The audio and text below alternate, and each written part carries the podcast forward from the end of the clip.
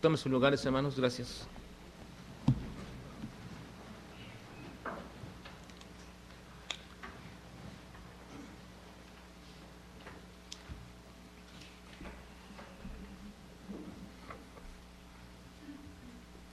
El retorno de Cristo, hermano, es nuestra gran esperanza. El retorno de Cristo. La esperanza, hermanos, es la actitud de toda persona que cree que algo va a pasar. Es decir, es una actitud optimista, si podríamos llamarla así, que habrá un cambio de circunstancias en el sentido del mundo, de las personas del mundo sin Cristo, la esperanza es un producto de un mero sentimiento, de una corazonada, de una posibilidad del azar. Pero para los cristianos eso es totalmente diferente. La esperanza es la confianza de que lo que Dios ha dicho y que ha prometido se va a cumplir. La esperanza cristiana no es una posibilidad, es una realidad. Cada cosa que Dios promete está garantizada, ya que él lo manda y es una realidad. Cada cosa que Dios promete la garantiza. Y por eso es que debemos siempre estar entendidos de la esperanza en las promesas de nuestro Dios. Cuando Dios prometía algo, ya sea que lo mandara a través, a decir a través de su pueblo por un profeta o por un apóstol o por los ángeles mismos, era completamente seguro, sin error, y eso se iba a cumplir. Porque Dios siempre interpone a toda promesa, pone de por medio su nombre y su persona. Lo que Él promete está garantizado por su nombre y por su palabra. Así que en cada promesa está de por medio su palabra y su persona, dice Hebreos 6, 18, lo siguiente.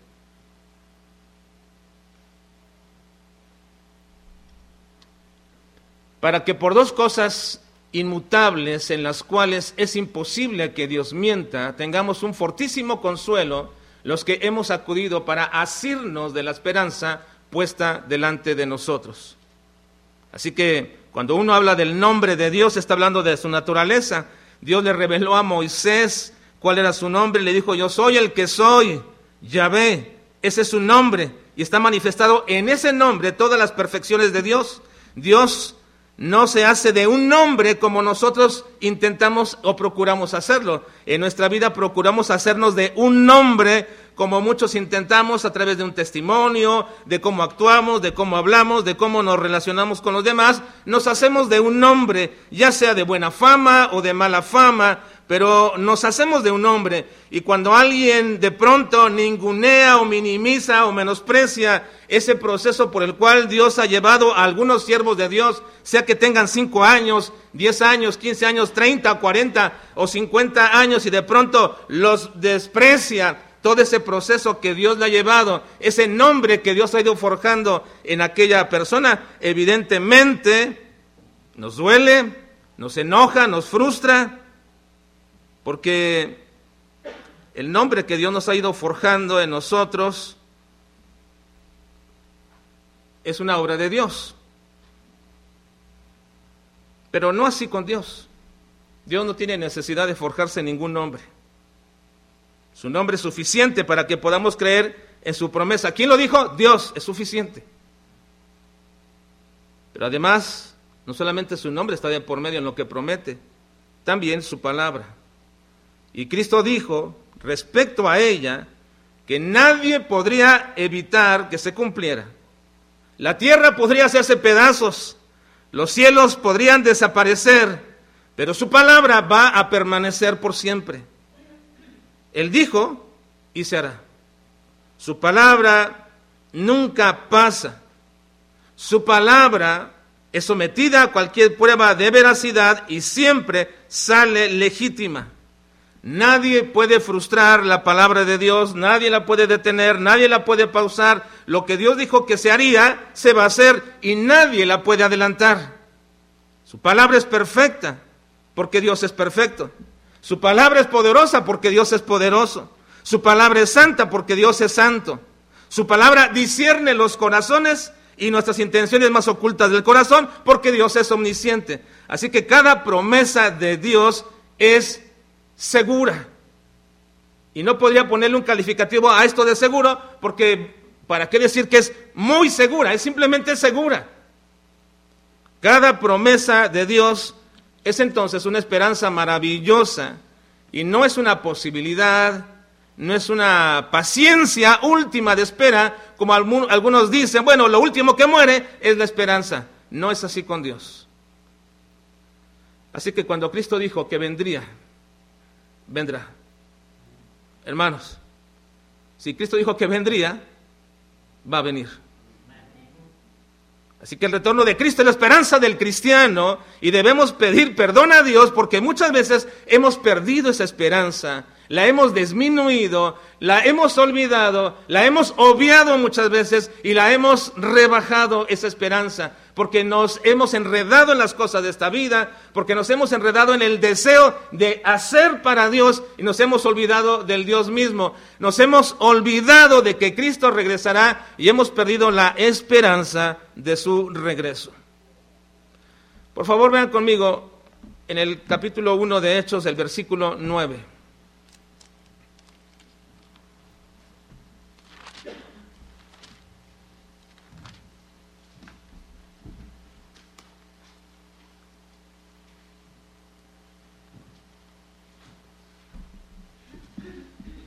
Dice versículo 9. Y habiendo dicho estas cosas, lea conmigo por favor hermanos. Y habiendo dicho estas cosas, viéndolo ellos, fue alzado y le recibió una nube que le ocultó de sus ojos. La imagen presentada aquí, hermanos, por Lucas en esta narración, en este versículo, es tan ilustrativa que estoy seguro que todos nos imaginamos esta escena. De pronto lo vieron alzado y una nube lo recibió y le ocultó de sus ojos. Y luego dice el versículo 10, y estando ellos con los ojos puestos en el cielo, ojos puestos en el cielo, lo ven alzarse, levantarse, levantan su vista, ven a Jesús y se va levantando hasta que se oculta de sus ojos y ahí se quedan con los ojos puestos en el cielo. Entre tanto que él se iba, he aquí se pusieron junto a ellos dos varones con vestiduras blancas, los cuales también le dijeron, varones galileos, ¿por qué estáis mirando al cielo? Estaban con la vista en el cielo, ya lo habían perdido, ya se había ocultado, ya se había ido Cristo, ya no lo podían ver y aún seguían con la vista en el cielo. Esta imagen presentada por Lucas, hermanos, es muy, muy ilustrativa Ver a Jesús ascender no era cualquier cosa, ni antes ni tampoco hoy. Levitar una persona era algo sobrenatural, era algo realmente increíble, era inaudito. Pero no creo que era el morbo de ver cómo se iba Jesús perdiendo en la nube que lo recibió en el cielo, la razón de la por cual ellos se quedaron mirando al cielo después de que fue ocultado. No sabemos hasta qué altura ascendió Jesús. ¿Y hasta qué momento la nube lo recibió y a qué velocidad ascendió Jesús? No nos dice nada de eso, simplemente que fue alzado. Así que fue una acción externa que lo levantó del suelo y lo movió hacia arriba. Donde según el versículo 2, fue recibido arriba, dice el versículo 2, hasta el día que fue recibido arriba, después de haber dado mandamiento por el Espíritu Santo a los apóstoles que habían sido escogidos. Así que es una escena tremenda. Cristo es levantado, llevado, levitado en un momento hasta que la nube los oculta. Y luego nos dice en este mismo pasaje que Cristo fue recibido arriba, obviamente entendemos por el Padre que lo estaba esperando respecto a esta necesidad de ir al seno del Padre de esta manera, Cristo dijo que la manera en que se iría de esta tierra sería más que escandalosa y ofensiva para algunos. Cuando ustedes me vean que me voy a ir, si alguna cosa les ofende, ¿qué va a hacer cuando ustedes vean al Hijo del Hombre ser levantado? Dice Juan 6:62 en, en este pasaje, pues, que si vierais al Hijo del Hombre subir a donde estaba primero escandaliza lo que les dije, bueno, ¿qué va a pasar cuando ustedes vean al Hijo del Hombre subir? Eso va a ser algo escandaloso, ofensivo. La ascensión de Cristo es la imagen y la evidencia más notable de cómo será su regreso y en un momento lo vamos a observar. Pero después de que fue ocultado a sus ojos y mientras ellos seguían mirando fijo e impávido como tratando de encontrarlo aún entre la nube, se les acercaron dos varones con vestiduras blancas, los cuales suponemos que eran ángeles, y entonces pronunciaron una de las promesas más esperanzadoras para los discípulos en ese tiempo y para todos nosotros ahora. Este mismo Jesús que ha sido tomado de entre vosotros al cielo, así vendrá como le habéis visto ir. Pero les llaman estos varones la atención a estos discípulos, porque estos se han quedado fijos en el cielo. ¿Por qué estáis mirando al cielo? No es una pregunta como indagatoria, es una pregunta de reprensión. ¿Por qué estáis mirando al cielo?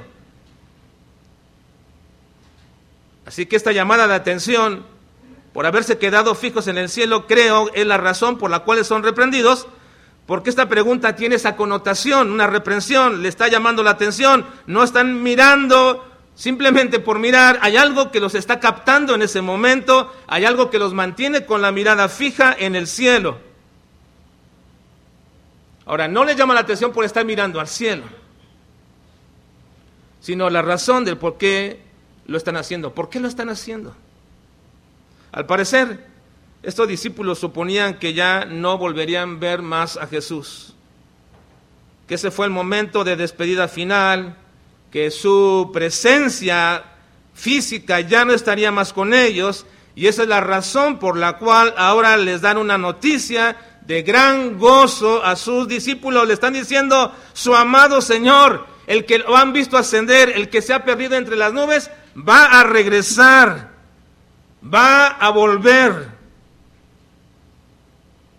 Así que él tenía que ir al cielo, a la morada del Padre, pero vendrá y les está recordando lo que fue una promesa audible y personal de Cristo a ellos en un momento cuando les, dije, les dijo voy a preparar morada para ustedes, para que estén conmigo, y si yo me voy y vuelvo otra vez a venir, entonces estarán conmigo.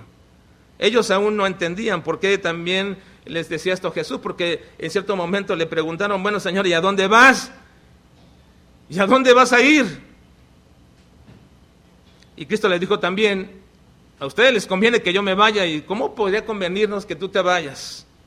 El que está con nosotros, el que nos reguarda, el que cuida de nuestras necesidades físicas, el que nos alienta en el tiempo de persecución, el que responde y que sabe qué hacer en los momentos de dificultad, el que sabe hacer todo, ¿cómo me va a convenir que te vayas? Es como decirle, ¿cómo te conviene a tu esposa que tu esposo se vaya? ¿Cómo te conviene a ti que, o, o viceversa, hijos, cómo les conviene que sus padres se vayan? No, eso es incomprensible. ¿Cómo les conviene y por qué les va a convenir que yo me vaya? Además le dijo que a donde él fuera muchos le iban a buscar, pero no lo iban a hallar. La razón de todo esto es porque el Padre tiene un tiempo determinado en el que Cristo regresará y es necesario primero que Él se vaya. Era necesario que Él se fuera. Ahora, esta esperanza gloriosa del regreso de Cristo, recordada aquí por estos varones a los discípulos, fue la esperanza más alentadora en los siguientes 60 años de historia apostólica, por lo cual ellos pudieron enfrentar toda clase de vicisitudes, porque sabían que en algún momento, en medio de las cruentas persecuciones, de los peligros de falsos hermanos, de las carencias de lo material y de cualquier dificultad en su vida y en su ministerio que Dios les mandó llevar a cabo, la sola presencia de Cristo en algún momento era el aliento más importante. Yo no sé, hermanos pastores, pero aquí tenemos una buena cantidad de, hermanos pastores en diferentes tiempos, diferentes lugares, con diferentes años en su vida y diferentes ministerios, pero sé que muchos de ustedes han pasado por tiempos muy difíciles, porque el sufrimiento es inherente al ministerio.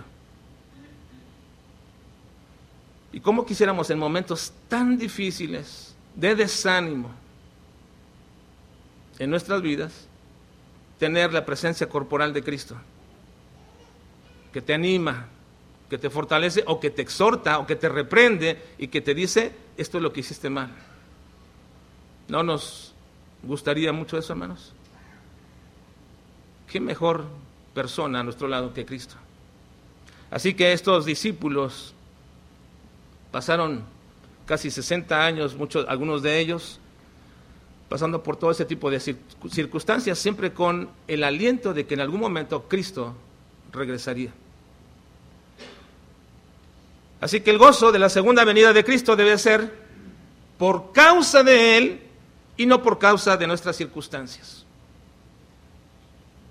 No alenamos la venida de Cristo cuando las cosas van mal y estamos en problemados en asuntos del ministerio, con programas que no resultan, con la falta de fruto, con pleitos entre hermanos, con ataques, con chismes y todas aquellas cosas que lamentablemente así es y suceden. Pero como he dicho, es inherente al desarrollo del ministerio. Esas razones manifiestan cuando decimos, ¿cómo me gustaría que Cristo ya viniera? Porque ya no soporto tal circunstancia, no soporto tal situación. ¿Cómo me gustaría que Cristo regresara? Eso, esas expresiones lo único que manifiestan a nuestra vida es que no amamos, no amamos a Cristo. Nos conviene que venga, pero no porque amamos su persona, sino porque no queremos seguir sufriendo. Pero si amáramos a Cristo y su persona, amaríamos también su venida. El poderle ver a cara a cara y saber cómo es que fuimos conocidos. Creo que el problema más grande actual, hermanos, de la cristiandad es que hemos perdido el anhelo, la esperanza y el amor por la venida de Cristo. Nos surgen más tantas cosas, pero a veces hasta de broma dicen algunos jóvenes cuando se van a casar, bueno, sí quiero que Cristo venga, pero hasta después de que me case, o hasta después de que pase aquello, o esto, o lo otro, porque pensamos y ponemos en broma las cosas que realmente sí son la perspectiva, sí es el deseo.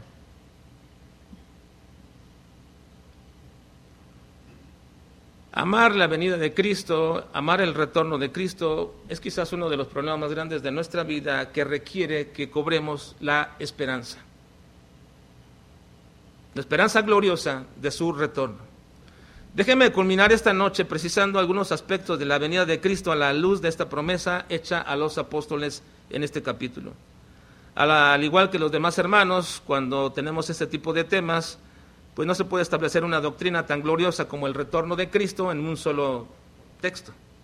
Es una gran dificultad elegir textos cuando hay cientos de todos ellos. Es una gran dificultad poder elegir entonces uno para su exposición que hablen un texto del retorno de Cristo, porque abundan, abundan Así que tomando el pasaje en donde estamos, haré cuatro precisiones a la doctrina del retorno de Cristo que no señalan este pasaje. Vean por favor la primera. El retorno de Cristo es también una esperanza para Israel. Versículo 6, por favor, vean. Versículo 6. Lean, por favor, hermanos.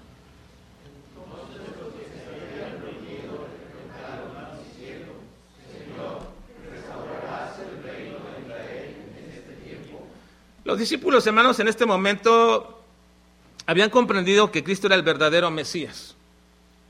Ahora déjenme decirles que tengo la impresión, y es una persuasión que tengo personal, de que la mayoría, si no es que todos, los discípulos de Cristo no eran creyentes.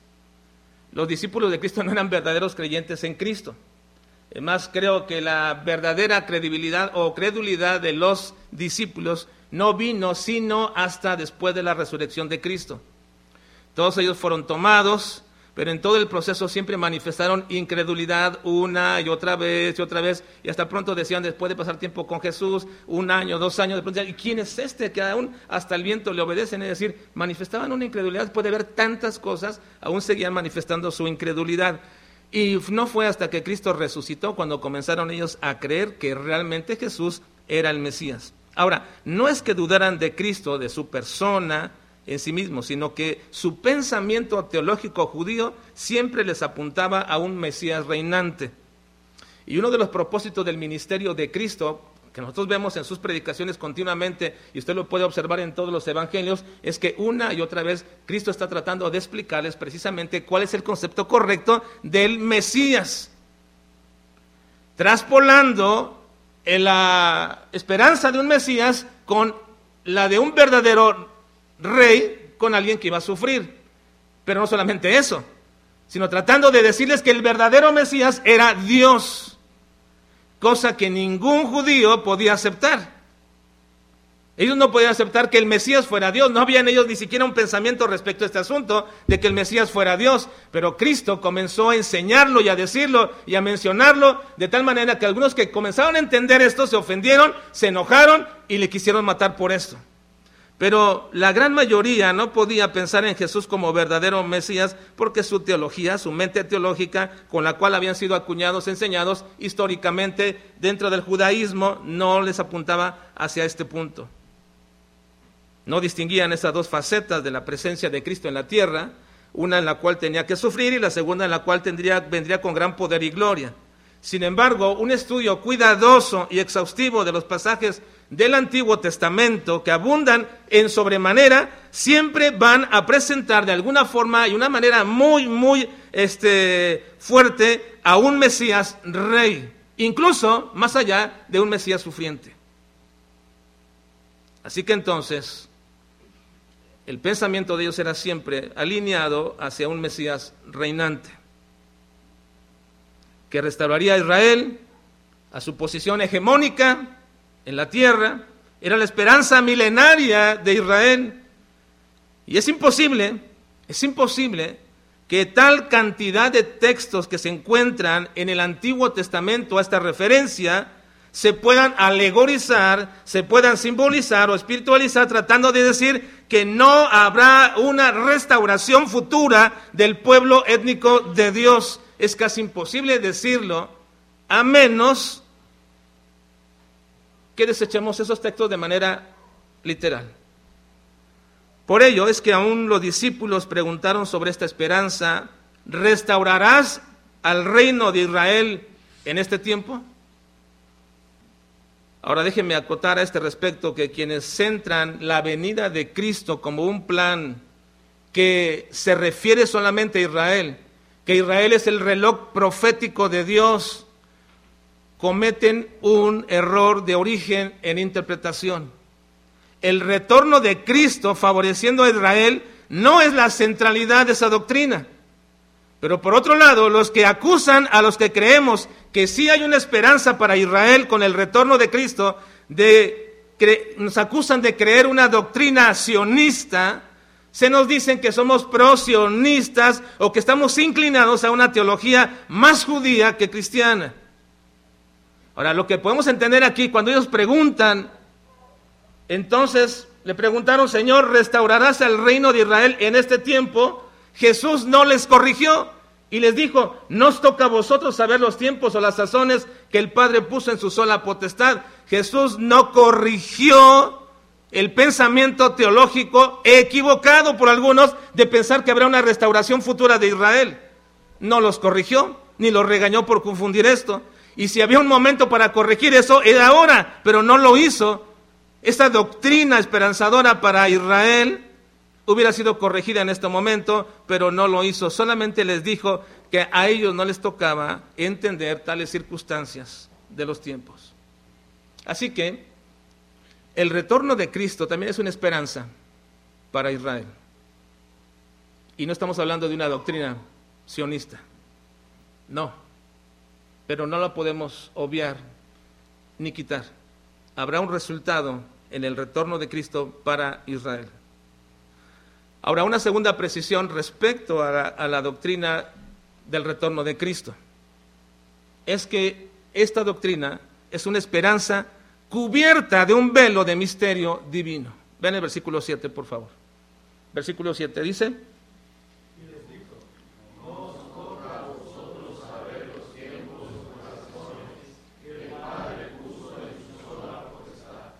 no les toca a ustedes.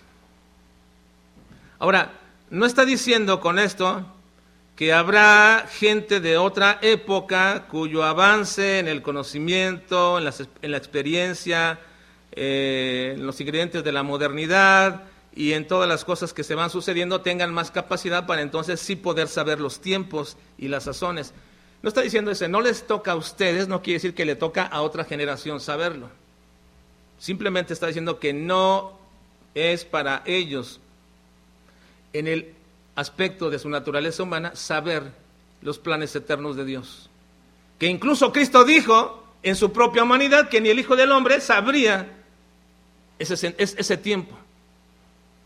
Así que no es ese pensamiento que hoy día respecto a algunos piensan que estamos en la época donde podemos ver más claramente estas señales y podemos traducirlas de manera correcta, de tal manera que podemos compaginar las noticias del día, de todo el día, con las señales predichas.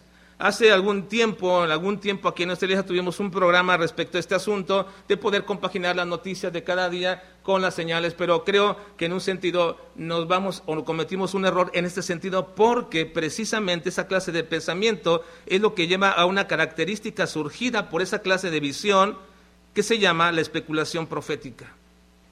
La especulación profética simplemente es observar y tratar de acomodar lo que está aconteciendo con las señales y comenzamos a especular sobre las cosas. De lo cual es muy afín precisamente el dispensacionalismo en esta parte de la profecía, desenfrenado en saber estos tiempos. El boom de esta especulación profética se dio en los años 70 y 80 con escritores como Tim LaHaye y Hal Lindsey, con libros que conmocionaron como La agonía del gran planeta Tierra o El rapto. Y es un error querer ver en el cumplimiento de las señales de manera puntual cada noticia que se va aconteciendo y tratar de compaginarla. Eso nos lleva incluso a ese tipo de visión, lleva a malinterpretar cosas como la higuera, cuando dicen que la higuera se refiere al pueblo de Israel, cuando se estableció, cuando eh, absolutamente no pasa ninguna prueba en este sentido de la hermenéutica, la exégesis, decir que la higuera es Israel y que por eso debemos aprender la parábola cuando la higuera ya está brotando, entonces sabemos que el tiempo se acerca. Dicen ahí está, a partir de 1948 se comenzó a andar el reloj profético de Dios. Y luego dicen, no pasará esta generación sin que esto acontezca. Así que hacen cuentas y establecen fechas cercanas a nuestro tiempo.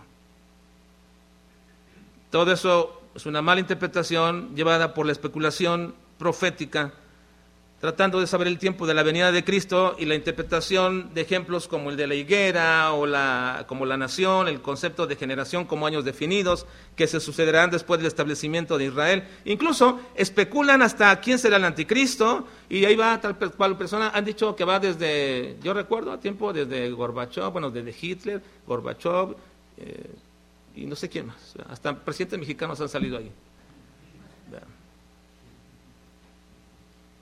Especulaciones.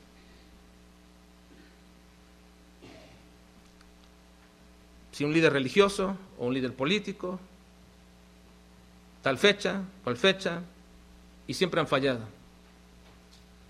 Esto, razón por la cual Cristo dijo es, no les toca a ustedes saber los tiempos, pero tampoco las sazones que el Padre puso en su sola potestad. Sazones alude a las épocas o sucesos que ocurren durante todo este tiempo. Y ahí nos prohíbe. A ustedes no les toca ni pueden interpretar cada suceso que va pasando. No lo deberían de interpretar como las señales que dicen, ah, aquí está, ya viene, está a punto de llegar. Cada vez que sucede algo, pues, está a punto de llegar y así va, pasan y pasan y pasan años, ya, ya no pasa de esto y así seguimos porque estamos especulando respecto a este asunto. Los discípulos no iban a saber cuánto tiempo pasaría antes de que Jesús estableciera su reino, ni iban a conocer los sucesos que iban a ocurrir antes del fundarlo. Pedro sostiene que ni siquiera los profetas del Antiguo Testamento conocían el tiempo entre los padecimientos de Jesús y las glorias que le sucederían. En primera de Pedro 1.11 dice, escudriñando qué persona y qué tiempo indicaba el Espíritu de Cristo que estaba en ellos, el cual anunciaba de antemano los sufrimientos de Cristo y las glorias que vendrían tras ellos. Todas las cosas ocurrirían en el tiempo de Dios y a la manera de Dios y nadie, ni a nosotros ni a ninguna persona, por más informada que esté, por más conocimiento que pueda tener, puede especular sobre un tiempo y decir, este día vendrá o tal fecha vendrá, porque no nos toca a nosotros saber los tiempos ni las sazones. La venida de Cristo está cubierta por un manto enigmático que precisamente mantiene de alguna manera a raya cualquier intento de ponerle fechas al regreso de Cristo. Hay un velo de misterio que nos permite estar siempre expectantes cada día y mirar al cielo y preguntarnos, ¿será hoy el día de la gloriosa venida de Cristo? Una tercera precisión, hermanos, a este retorno de Cristo. Versículo 11. La esperanza del retorno de Cristo se visualiza y se entiende mucho mejor con su ascensión. Versículo 11, vean por favor, hermanos. Varones.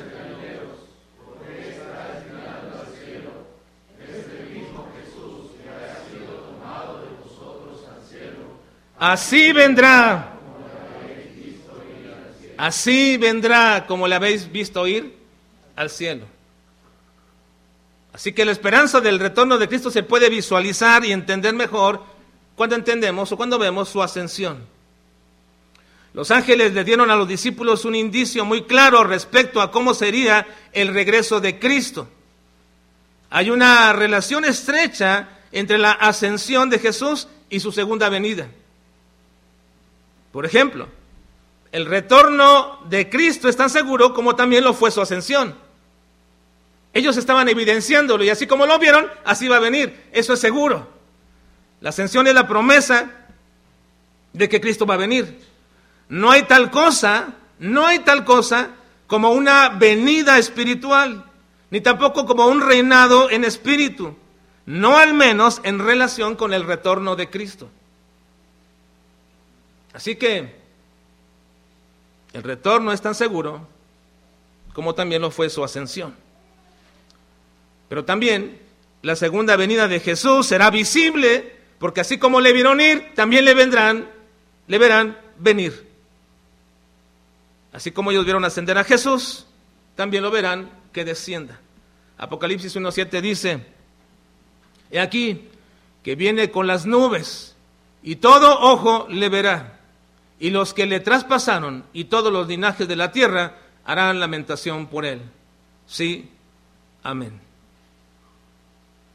Así que tampoco existe, y no hay alguna prueba, de que exista en la escritura una doctrina llamada el rapto secreto.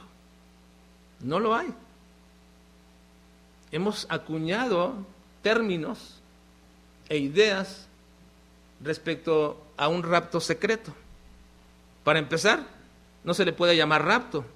Ese no es no es una terminología bíblica. La Biblia le llama traslado. Y no hay evidencia de que sea secreto. Todo ojo le verá. Así que, así como le habéis visto ir, así vendrá.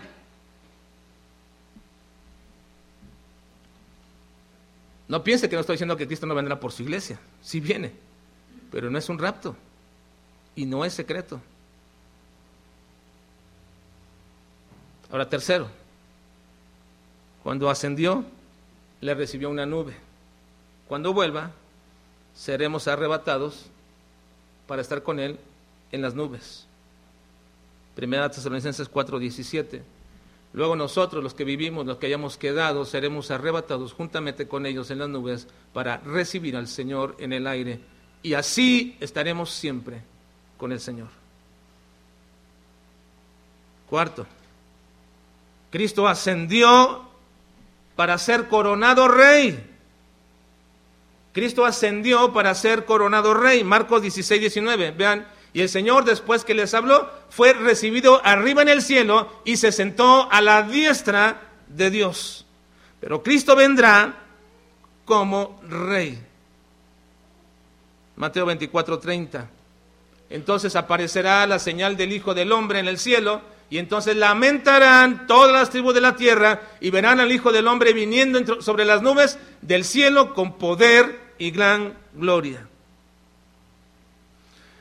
Así que la ascensión de Cristo nos manifiesta la esperanza del retorno de Cristo tal y como le vieron ir, así vendrá.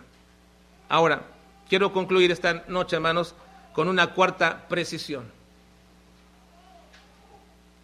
La esperanza del retorno de Cristo, hermanos, la esperanza del retorno de Cristo es el gozo de ver a Cristo y de verlo exaltado. Ven el versículo 3, por favor, hermanos. Versículo 3.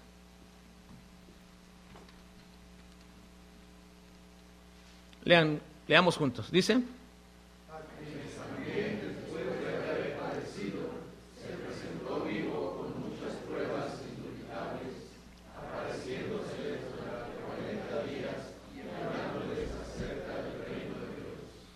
Está hablando de ese periodo de 40 días en los cuales Cristo, después de haber resucitado, estuvo con sus discípulos, pero aclara algo muy importante a quienes también después de haber padecido, después de haber padecido.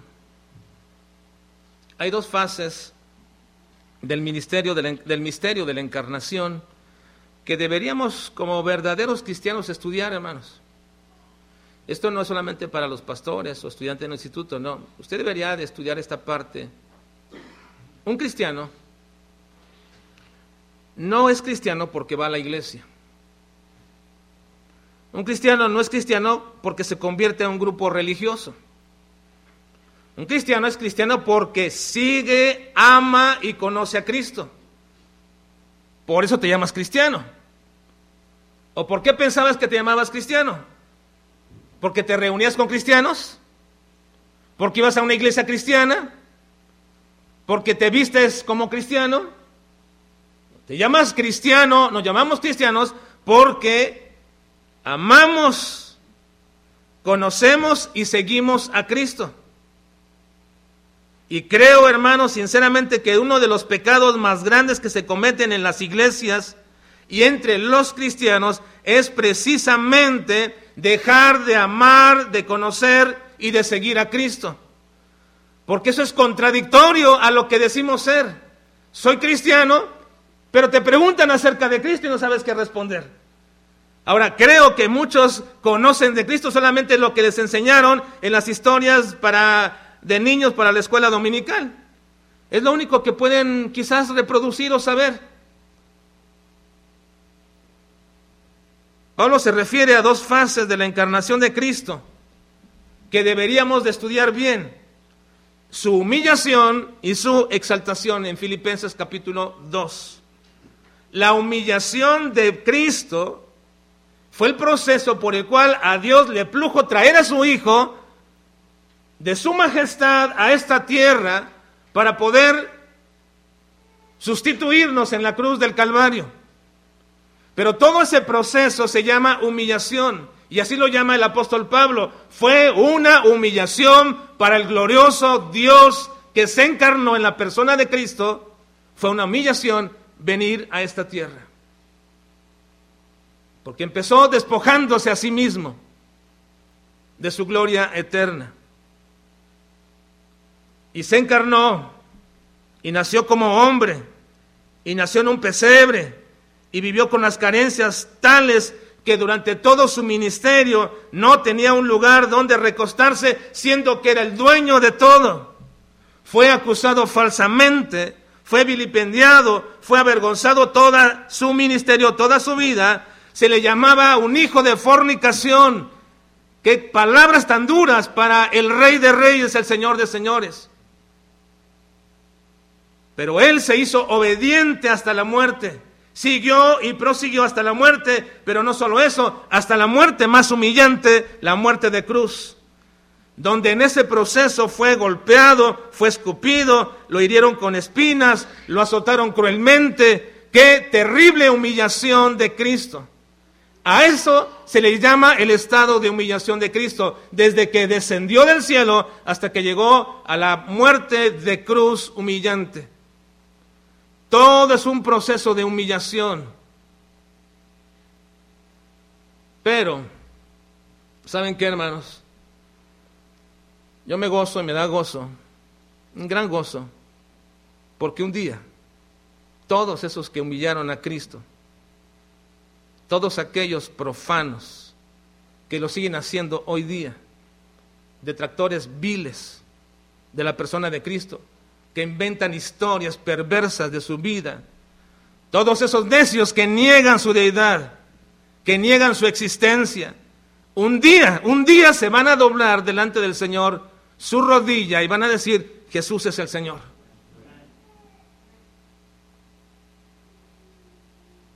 No para ser salvos. Serán condenados, pero tendrán que reconocerlo. El estado de humillación de Cristo era necesario. Pero luego viene el estado de exaltación, de glorificación. Y comenzó con la resurrección de Cristo.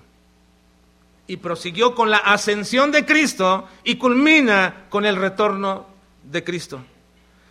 Y eso, hermanos, nos debería de gozar. Que un día veremos a Cristo exaltado. Aquel que humillaron, un día regresará con gran poder y gloria. Ahora, hablaba la mañana con alguien y le decía que los humanos somos muy proclives en cuanto a los sentimientos a ser más empáticos con la desgracia que con la alegría de las personas.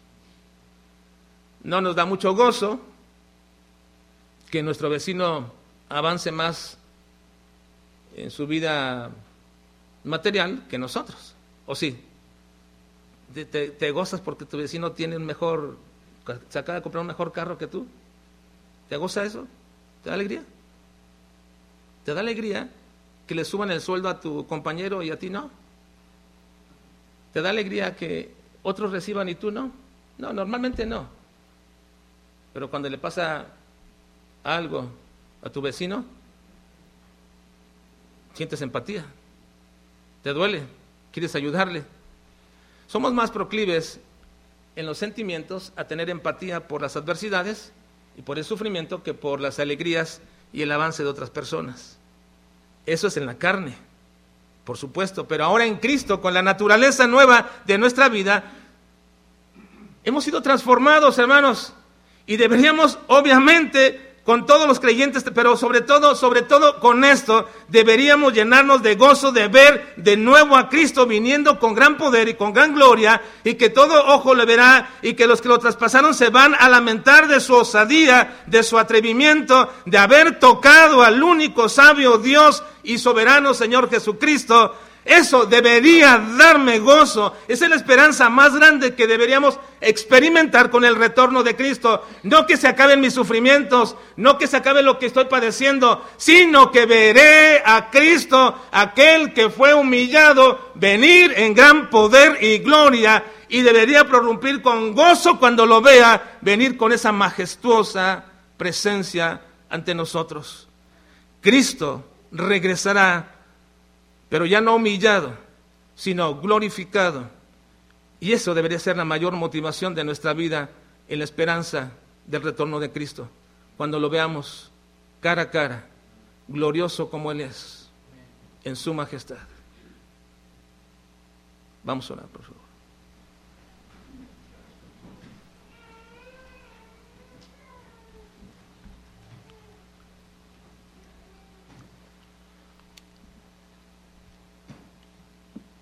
Padre, te alabamos y bendecimos porque te plació entregar a tu Hijo y someterlo a un proceso de humillación por nosotros. Pero no fue todo, Señor, porque tu plan también incluía que tu Hijo fuera glorificado y que un día venga y que todos aquellos que le traspasaron se lamenten y reconozcan que osaron poner sus manos sobre el Dios soberano y se lamentarán. Padre, ayúdanos a llenarnos de gozo por el retorno de Cristo, no por nuestras circunstancias, sino porque glorioso será verle un día, cara a cara. y conocer como fuimos conocidos y saber y ver toda la gloriosa persona de Cristo exaltada. Señor, ayúdanos